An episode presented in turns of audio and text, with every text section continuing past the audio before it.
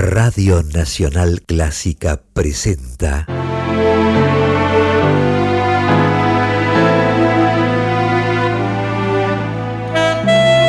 Sonido con sentido. Idea y conducción, Luciano Grimberg.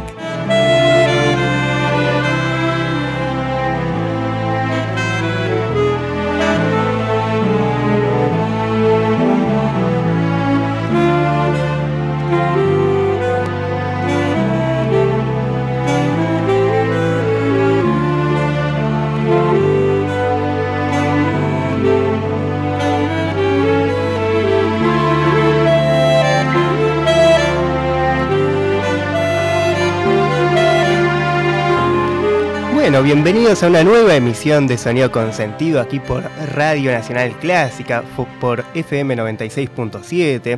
Un programa que no sería posible sin Berenice Vieto en la operación, sin Numa Villar, que está hoy porque Carolina Guevara no pudo venir el día de hoy. También gracias a Norberto Lara, Raquel Gorosito. Mi nombre es Luciano Grimberg y el día de hoy tenemos, como digo, un nuevo programa de Sonido con Sentido en donde también tenemos a nuestro columnista quincenal Germán Rúa, nuestro filósofo favorito y misterioso, que de vuelta se encuentra en sus cavilaciones y que luego hablará acerca de la ópera Orfeo del compositor Claudio Monteverdi. Y vamos a estar como siempre, bueno, mezclando esto con un poco de filosofía, hablando acerca también de su contexto eh, sociocultural, por decirlo de alguna manera.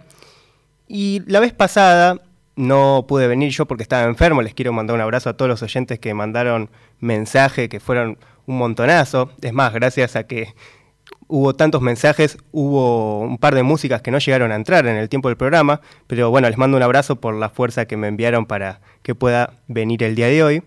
Así que, bueno, justamente la semana pasada habíamos hecho un homenaje a Tony Bennett, quien falleció a sus 96 años el viernes, no el anterior, sino el, pasado.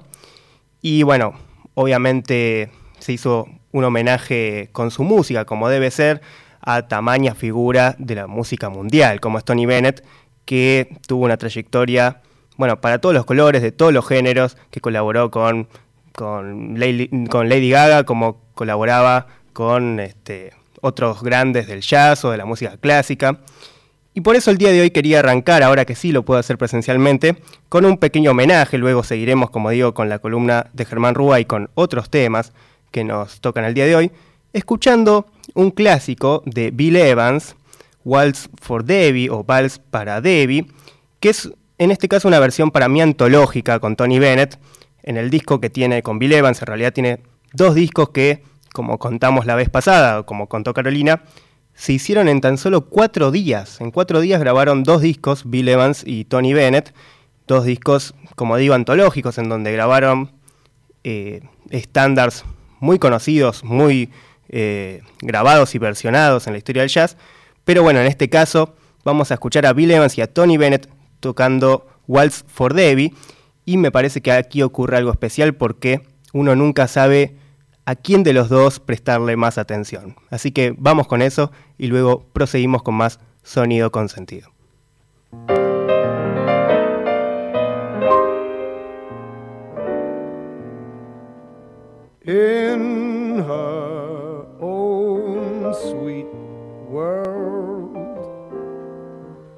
Populated by dolls and clowns and a prince and a big purple bear,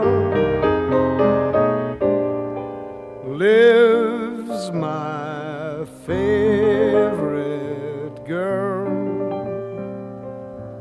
unaware of the worried frowns that we weary grown ups all wear. In the sun, she dances to silent music, songs that are spun of gold somewhere in her own little head. One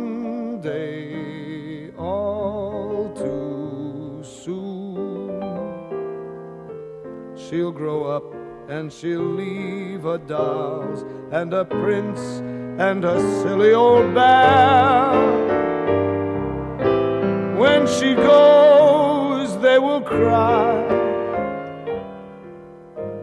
as they whisper goodbye. They will miss her, I fear, but something so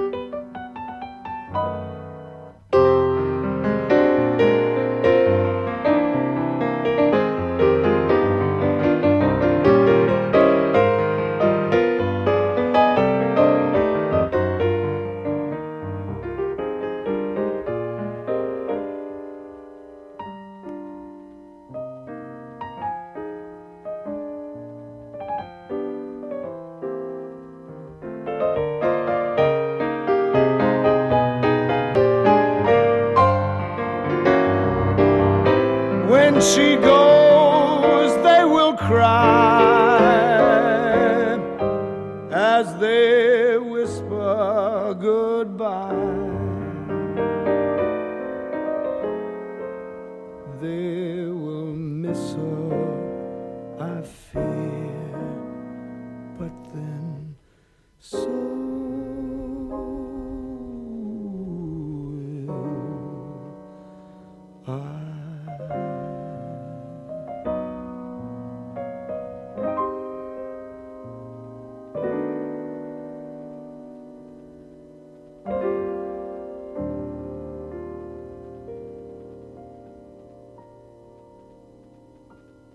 Waltz for Debbie por Tony Bennett y Bill Evans. ¿Qué hay de nuevo, bufón? Ópera en deconstrucción. Derivas filosóficas de un género extremo por Germán Rúa. Bueno, damos por comenzado una nueva columna de Germán Rúa, nuestro filósofo favorito que está aquí con nosotros. Y les quería decir que nos pueden escribir a nuestro WhatsApp al 15 53 35 53 67. Pueden escribir todas las consultas y dudas existenciales que correspondan al 15 53 35 53 67. ¿Y de qué vamos a hablar el día de hoy, Germán? Bueno, esta noche dedicamos la columna, eh, gracias a todos por estar aquí y escucharme del otro lado, eh, dedicamos la columna a la primera ópera del gran Claudio Monteverdi, ¿no? L'Orfeo, Fábula y Música, representada en 1607, hace más de 400 años, ¿no? Ah, bueno. No es la primera obra del género, pero sí la más antigua que hoy suele ser representada todavía en teatros importantes. Como veremos, posee una notoria riqueza, tanto en lo musical como en su argumento. Pero vayamos a conocerlo. L'Orfeo en un minuto. Orfeo, hijo de Apolo, va a desposar a la ninfa Eurídice. Mientras los pastores celebran, ella va al prado a recolectar flores para adornar su tocado, y de repente es picada por una serpiente. Orfeo canta loas a la diosa Fortuna cuando llega una mensajera que le narra la muerte de su amada. Desesperado, decide ir a buscarla al Hades. Caronte, el barquero infernal, se niega a llevar a alguien vivo, entonces Orfeo con su canto lo adormece y roba su barca. En el Hades solicita a Plutón y Proserpina que Eurídice resucite. Su canto los conmueve y acceden, con la condición de que en su retorno Orfeo no mire hacia atrás, o Eurídice morirá de inmediato. Orfeo resiste la tentación. Ya en la superficie, vuelve la mirada hacia su amada, pero ella aún mantenía un pie en el inframundo y en un instante desaparece.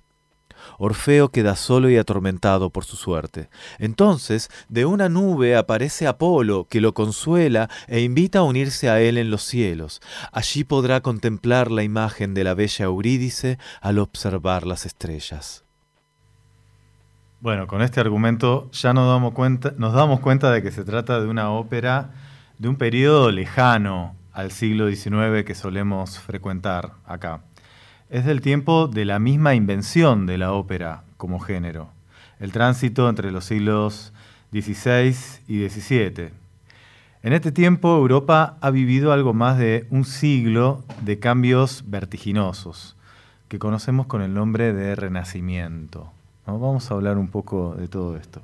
En este periodo, entonces, hacia 1450, Gutenberg desarrolló la imprenta, por ejemplo.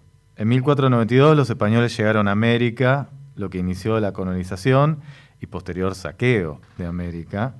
En 1517 comenzó la reforma de Lutero, que dividió a la cristiandad en dos, y pronto vinieron la contrarreforma y las guerras religiosas que desangraron Europa. Todos estos hechos produjeron consecuencias profundas en el ámbito cultural. Y aunque parezca totalmente insólito, varias de estas consecuencias se pueden rastrear en el surgimiento de la ópera y en particular en el Orfeo de Monteverdi.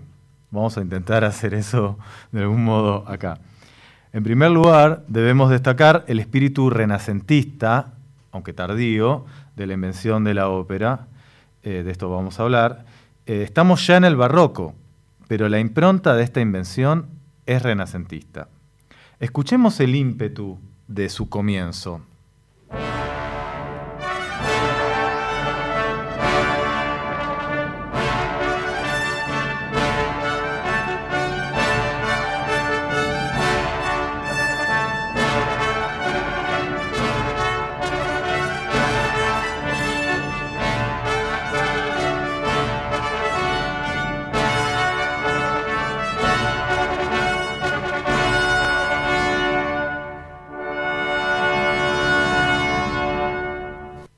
Qué ímpetu. ¿Por qué, por qué pasa esto en, esta época precisamente? Arranca de este modo, ¿no? La ópera italiana quiere llevarse todo por delante, ¿no? Esta es la idea, es, pensemos que es el comienzo de la ópera. Decíamos que ya es barroco, pero en realidad el espíritu es renacentista. Pensemos que el siglo XVI comienza con Leonardo y Miguel Ángel retomando el estudio de la anatomía humana que estaba presente en las esculturas de la antigüedad y que era algo que se había abandonado. Por otra parte están los, eruditos de Europa, ¿no? que traducen al latín toda la obra de Platón. Y Tomás Moro sueña con la isla de Utopía, retomando la República Platónica, justamente. Hacia fines de este siglo, en Florencia, se constituye la Camerata Florentina, un grupete de locos amantes de las ciencias y las artes en torno a un conde llamado Bardi, que ya hacía bastante Bardi en esa época, ¿no? Bueno, perdón por estos chistes tontos. El ámbito es nobiliario, eso es lo que me interesa marcar, estuvimos viendo verismo, el ámbito de la ópera es todo lo contrario, es bien nobiliario. Estos tipos se juntan y surge la pregunta sobre ¿Cómo habría sido en verdad la tragedia griega? Una pregunta renacentista. Ellos sabían que era cantada, pero como a nosotros solo les habían llegado los textos. Perdón, solo les habían llegado los textos, no la música. Por eso, tanto entonces como ahora, cuando vemos Edipo Rey o Antígona, vemos gente declamando, pero nadie canta. Podemos leer estos textos de Esquilo, Sófocles o Eurípides, pero no podemos imaginar siquiera cómo se cantaba. ¿Y cómo sabían que era cantada? Bueno, está bien, es una pregunta que tiene sentido porque en realidad nosotros no nos imaginamos eso, ¿no? Pero así lo testimonian los, los textos de la época. Eh, se habla de que el coro y los personajes, y los personajes principales cantaban. Y ellos se propusieron imaginar cómo era ese teatro cantado y terminaron inventando un género nuevo, la ópera. Mm. Esto queda evidenciado en la estructura del Orfeo, que tiene un prólogo y cinco actos, que es justamente la estructura de la tragedia, tal como Aristóteles la había analizado en su poética. Escuchemos un fragmento precisamente del prólogo. La diosa música presenta la historia de Orfeo.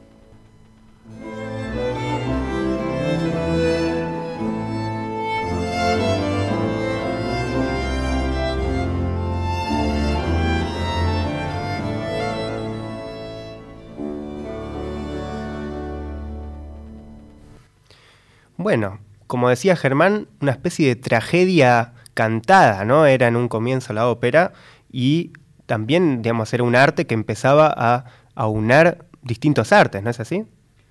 Sí, bueno, vamos a hablar ahora, enseguida de eso, dame un segundito, porque quería justamente hablar un segundo de lo que acaba de ocurrir, ¿no? Si atendemos un poco a los temas implícitos en la obra, la diosa música presenta la historia de Orfeo.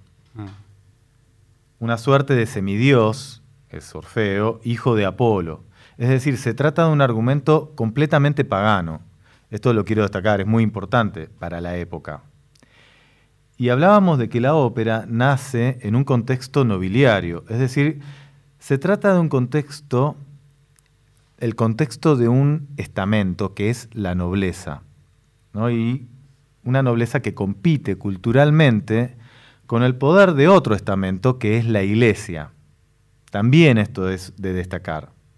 Hasta el siglo anterior, esto era completamente impensable. La Iglesia poseía el monopolio de la cultura, pero esto va a cambiar radicalmente con el Renacimiento. La ópera comienza tímidamente como un espectáculo de palacio menor, pensado para entretener a los nobles, y pocas décadas más tarde esto es interesante, se abrirán teatros públicos por todas partes, especialmente en Venecia. El primero se abre en 1637 y hacia fines de siglo en Venecia se construyeron ya 16 teatros de ópera, solo en Venecia. Rapidísimo. 16 teatros de ópera, pero escuchá, 16 teatros de ópera. Mm. Imagínense la fiebre que esto significó. Esto ya implicaba otro tipo de público, un público burgués, que pagaba una entrada.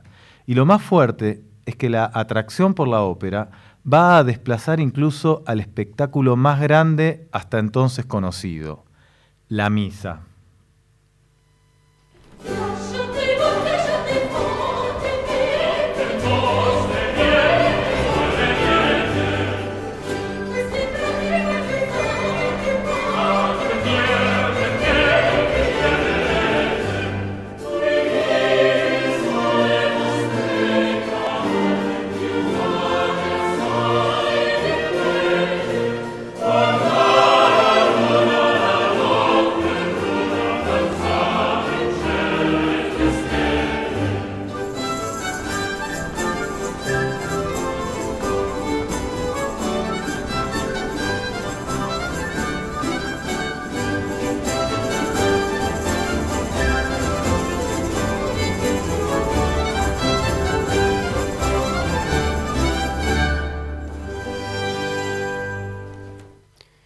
Cómo es que se vivía esta especie de competencia con la iglesia en, en el sentido del espectáculo? ¿Cómo es que convivían ambas cosas? Bueno, vamos a hablar ahora un poquito de eso justamente. O sea, si nosotros pensamos en lo que acabamos de escuchar, por ejemplo, tal vez nos suena todo medio hippie, no sé, pastoril, pero en esa época era una algarabía, ¿no? La que transmitía este coro operístico, que era impensable dentro de una iglesia. Hasta entonces la misa era el gran espectáculo que había reunido en un solo ámbito la escenografía, la música, la puesta en escena de la liturgia. piensen, no, la música, esos órganos de época que eran tremendos, ¿no? En la liturgia está la pasión de Jesús y la Eucaristía, ¿no? Es toda una situación teatral. El incienso, olores, y a partir de la contrarreforma, las imágenes impactantes de los techos, por ejemplo, del San Jesús en Roma, que parecen imágenes en 3D. No sé si, si googleenlo, si quieren, googleen el San Jesús, el techo, lo mirás para arriba y está Ignacio de Loyola, creo que es, que se va hacia los cielos y hay un efecto de... bueno, no, me sale 3D. Eh, o realidad virtual, parece. Sí, pero bueno, tiene un nombre que no me sale ahora, que es una eh, la trampa, Trump de, de, ¿cómo es? La trampa del ojo, mm. eh, Trump de Ley, algo así se dice en francés, que es la idea de eh, generar el efecto en 2D de profundidad, ¿no? Mm. Si nosotros ahora hablamos de experiencias inmersivas, pero una persona común del final del medioevo ingresaba en una iglesia con todos estos golpes de efecto se veía completamente sometida a una experiencia sensorial única, completamente sobrecogedora. Y de pronto apareció la ópera y compitió con todo ese esplendor. Esto es lo que pasó con la ópera mm. en hacia el 1600. Y por supuesto ganó la contienda la ópera, porque enseguida no solo estaba el espectáculo, sino que desarrolló toda una industria cultural, por ejemplo con la invención de la prima donna, el Star System no es un invento de Hollywood, sino de la ópera veneciana del siglo XVI. Y esto nadie lo va diciendo por ahí, pero yo vengo a decirlo acá. Los burgueses pagaban su abono para ver a la cantante de moda.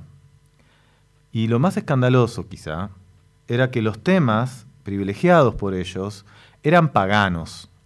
El erotismo estaba a flor de piel y la remisión a la mitología griega conspiraba completamente contra la moral, y es decir, esto, contra el poder eclesiástico. Escuchemos ahora cómo sonaba esa ópera, con, ese recurso particularmente novedoso del que ya hemos hablado mucho, que es el recitativo. Ahora es el momento en que la mensajera le anuncia a Orfeo la muerte de su amada.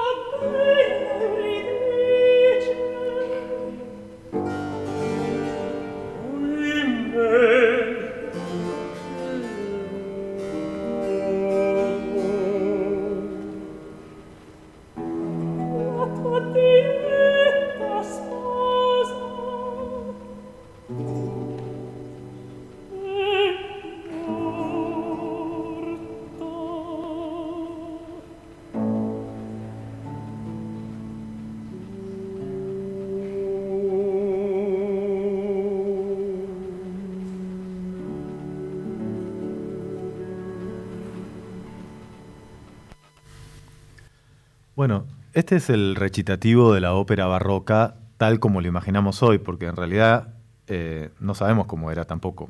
En este caso, en esta orquesta dirigida por un especialista como es Jordi Zabal.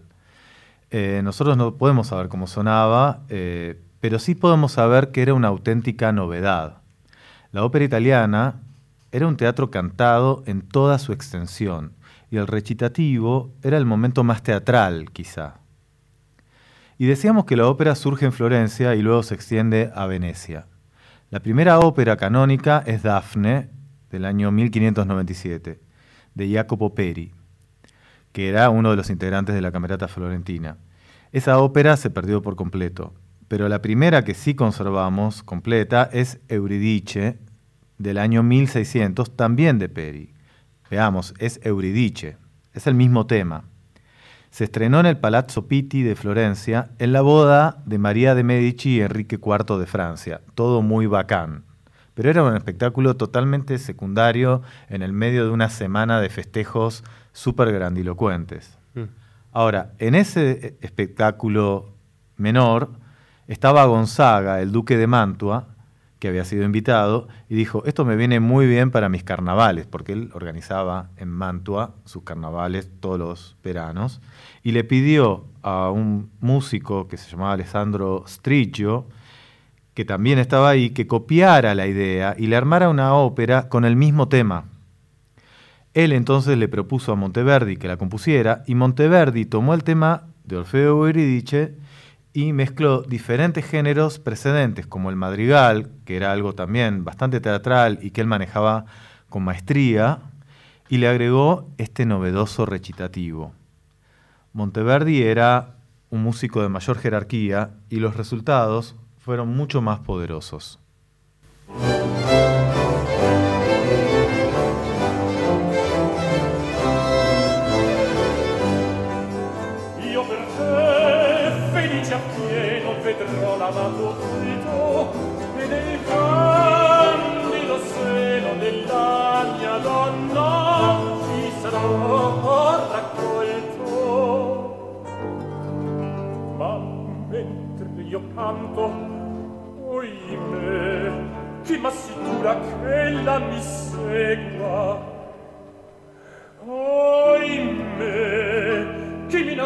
nome della madre pupille il dolce lume.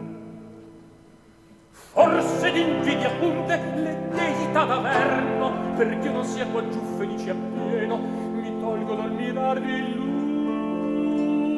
luci beate liete che sol col sguardo altrui bear potere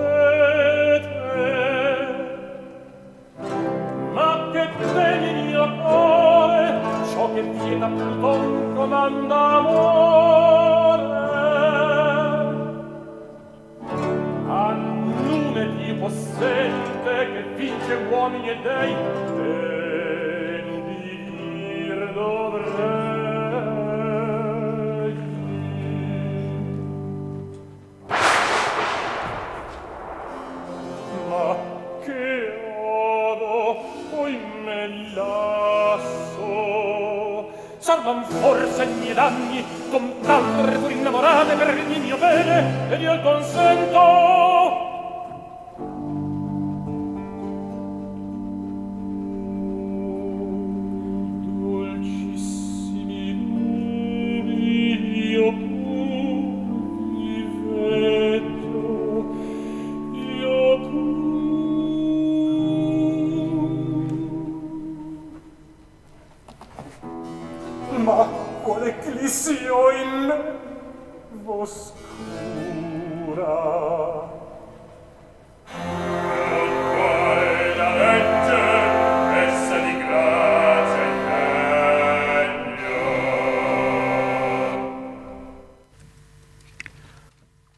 Este es el momento en que Orfeo se da vuelta, la mira a Euridice, rompe con el pacto que habían quedado y ella muere nuevamente. ¿no? Eh, yo espero que por lo menos haya evidenciado lo bello que puede ser el canto ¿no? y la música de este periodo, que en general es poco frecuente en los teatros, ¿no? en general se pone muy poco, la gente huye un poco de la ópera barroca, pero es muy bella. ¿No? Eh, y me interesa, para terminar, eh, mencionar algo sobre el tema de Orfeo y Eurídice, eh, porque tiene que ver justamente con el poder de la música. Esto también es un tema pagano, Eh, Orfeo es el dios de la música que cautiva a todos con su lira. Y esto va a ser retomado en numerosas ocasiones a lo largo de la historia de la ópera. Muy célebres, por ejemplo, el Orfeo y Eurídice de Gluck, una obra importantísima, o la opereta Orfeo en los infiernos de Offenbach, que es muy graciosa. Eh, pero también el tema lo podemos hallar nada menos que en la flauta mágica de Mozart, donde ocurre lo mismo, con la música se calma las fieras. Eh, pero además, siendo que eh, hoy no, no tenemos tiempo, ¿no? no hablamos de filosofía particularmente, sino de algo más cultural e histórico, pero me interesa acotar que Orfeo es hijo de Apolo, ¿no?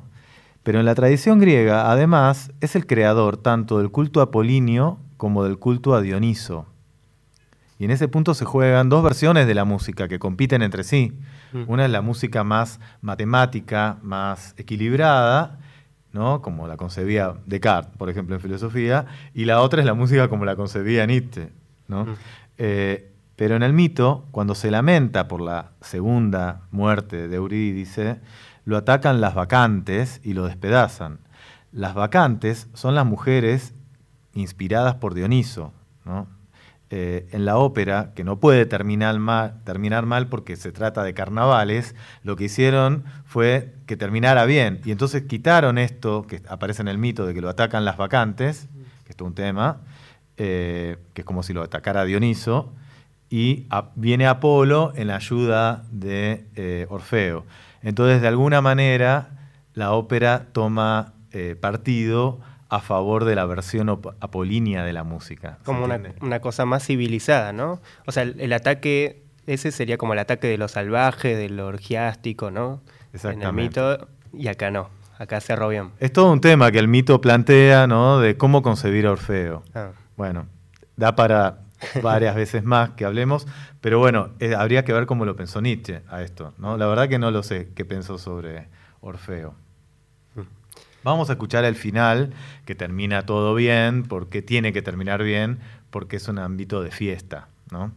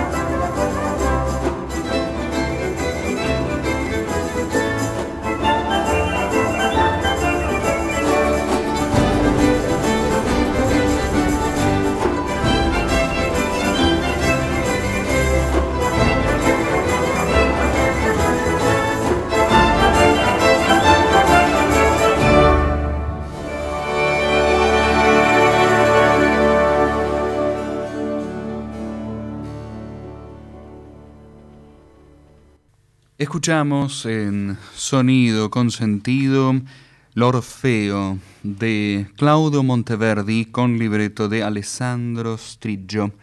Interpretaron Furio Sanassi como Orfeo, Ariana Zaval como Eurídice, Montserrat Figueras como La Música, Sara Mingardo como Silvia la Mensajera. Con la orquesta Le Concertination, la dirección de Jordi Zaval, grabado en 2002.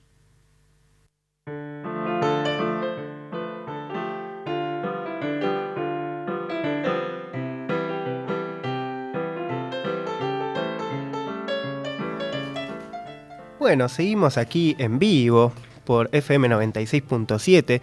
Nos han escrito un par de personas que dicen que el programa se está escuchando un poquito entrecortado por internet, así que parece que sería un problema del servidor. Si pueden escucharlo por aire directamente, por radio, por FM 96.7, se va a escuchar con mucha mejor calidad y mm, no se va a escuchar entrecortado. Igualmente luego va a estar subido el programa en Spotify, en nuestro podcast Sonido Consentido, en la mejor calidad como siempre, y va a estar también la columna de Germán, que hay de nuevo bufón, eh, bueno, subida por separado eh, para los fanáticos de la filosofía y la ópera que tiene Germán. Nos han escrito en la semana varios diciendo que les acompaña la semana y que les ha hecho eh, fanatizarse aún más por Wagner. Hay gente con muchos problemas. y problemas inducidos por Germán Ruga, lo cual es más peligroso. Más peligroso aún. Así que bueno, esperemos que esta secta que le damos eh, a llamar Sonido Consentido, eh, bueno, siga creciendo y nos sigan en nuestras redes sociales también. También aquí a nuestro WhatsApp al 15 53 35 53 67 nos eh, están escribiendo, por ejemplo, Roberto Posner, que nos dice, Buenas noches, gracias por la delicada versión del extraordinariamente simple y emotivo Waltz for Debbie. Me puso la piel de gallina. Supera la que hasta aquí era la mejor versión que conocía por Corea, Clark y White. Saludos desde Belgrano para todo el equipo, especialmente para Carolina Guevara, que el día de hoy no pudo venir y en su lugar está Numa Viar.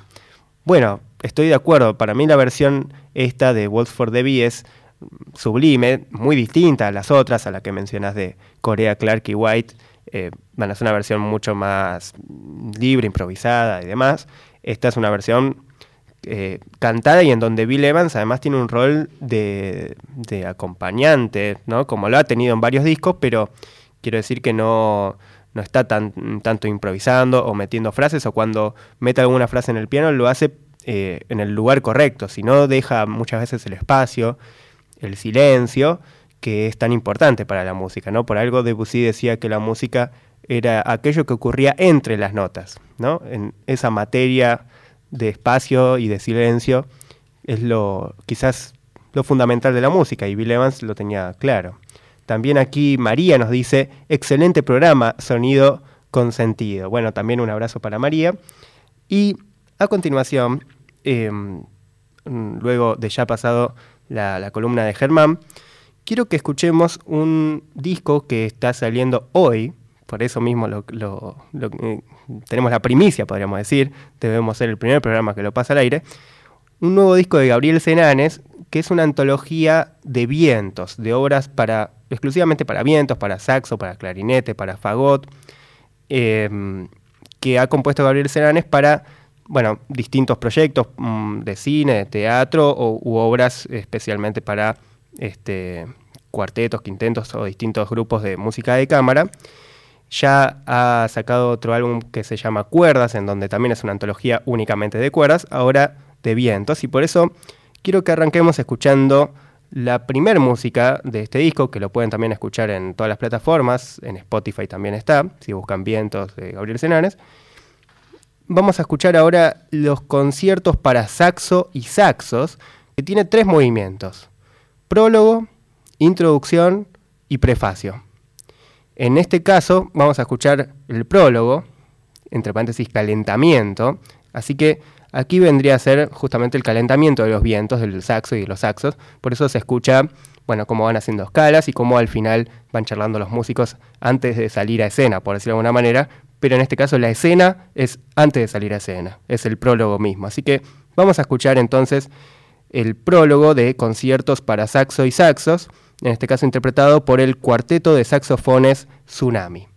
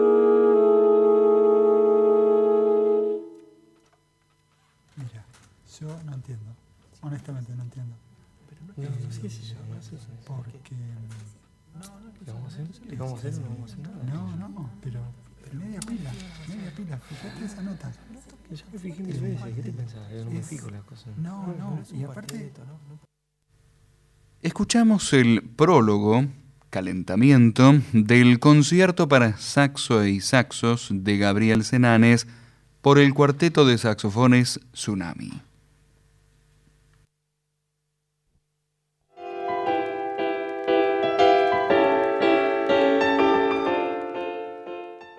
Sonido Consentido los invita a escribirles a través de su mail consentido.com consentido.clásica.gmail.com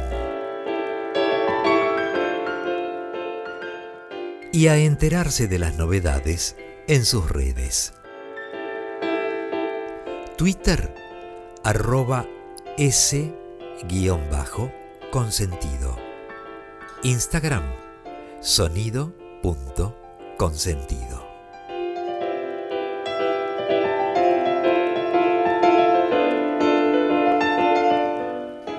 Bueno, seguimos aquí en Sonido Consentido por Radio Nacional Clásica. Nos pueden seguir escribiendo al WhatsApp al 1553 35 53 67 y recién escuchábamos conciertos para saxo y saxos, el prólogo calentamiento. Y ahora que ya se han ido todos por la música que acabamos de escuchar, nada, mentira, no es por ser malo con Gabriel pero ahora que los que quedaron son los verdaderos seguidores de Sonido Consentido, y ahora sí podemos dar paso a escuchar un solo de Charlie Parker. Porque en realidad toda la excusa de este programa es para escuchar un solo de Charlie Parker. Y un solo en particular, que es el solo de Cherokee, o Cherokee, o Cherokee, si le quieren decir. Y mm, es un solo que grabó Charlie Parker en 1942 con Little Phil Phillips en la batería y es un solo, bueno, antológico del bebop, eh, muy recordado y además muy estudiado por, bueno, no solo por los saxofonistas, sino por cualquier persona que quiera adentrarse un poco en el jazz, es uno de los solos más desgrabados eh, y estudiados del, vocabulario de Charlie Parker.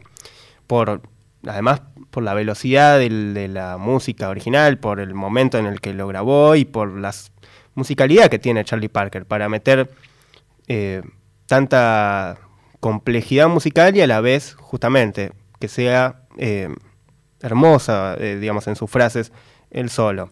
Es realmente impresionante, pero ahora no vamos a escuchar este solo, sino que vamos a escuchar una versión soli, se diría, que es justamente una versión para muchos saxos. O sea, una versión en formato big band en donde se transcribió el solo de Charlie Parker y varios saxos lo hacen al mismo tiempo armonizando. Así que vamos a escuchar justamente esta armonización del solo de Charlie Parker de 1942.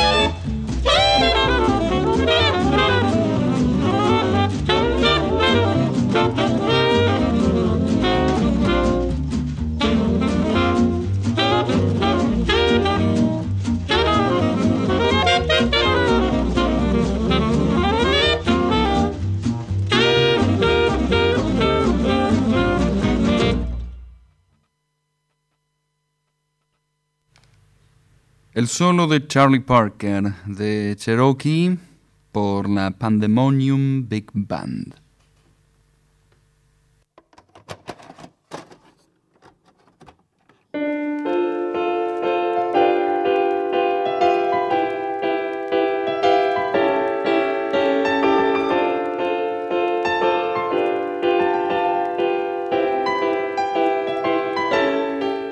Bueno, seguimos aquí en Sonido Consentido, ya el programa está llegando a su fin. Nos quedó mucha música en el tintero de saxo y saxos, como diría Gabriel Senanes. Vamos a estar escuchándola probablemente la próxima. Bueno, mucha música para Big Band y arreglos para saxos particularmente, eh, que es una sonoridad, como vemos, muy especial. Está el soli. Y les recomiendo, si no conocen el solo de Charlie Parker, y si lo conocen también, que lo vuelvan a escuchar. El solo que él hace en Cherokee o Cherokee, em, que bueno, es realmente digno de verlo, incluso, bueno, si saben leer partitura, escucharlo viendo la partitura también te hace tomar dimensión de lo que es. A continuación, antes de, bueno, para terminar, vamos a escuchar una fuga en sol menor de Bach, también para un cuarteto de saxos, porque como ya escuchamos un poco de jazz, escuchamos un poco de música contemporánea, por decirlo de alguna manera, para saxo, bueno, vamos a escuchar un poco de Bach y de barroco, ya que arrancamos escuchando una ópera barroca, terminamos con Bach y con música barroca. Así que les mando un abrazo a todos ustedes, a Berenice Vieto en la operación, a Numa Viar en la locución, a Raquel Gorecito en la producción ejecutiva, a Germán Rúa que estuvo el día de hoy en su columna. Así que, bueno, mi nombre es Luciano Grimberg y nos vemos la próxima. Pueden escuchar el programa, como digo, en Spotify, Sonido Consentido está subido todo allí y también en nuestras redes, en Instagram, sonido.consentido. Y a continuación los dejo con Bach, con su fuga en sol menor, en sol menor. Y pueden escuchar cada voz por separado de la fuga en este cuarteto de saxos. Así que los dejo con esta música. Nos vemos.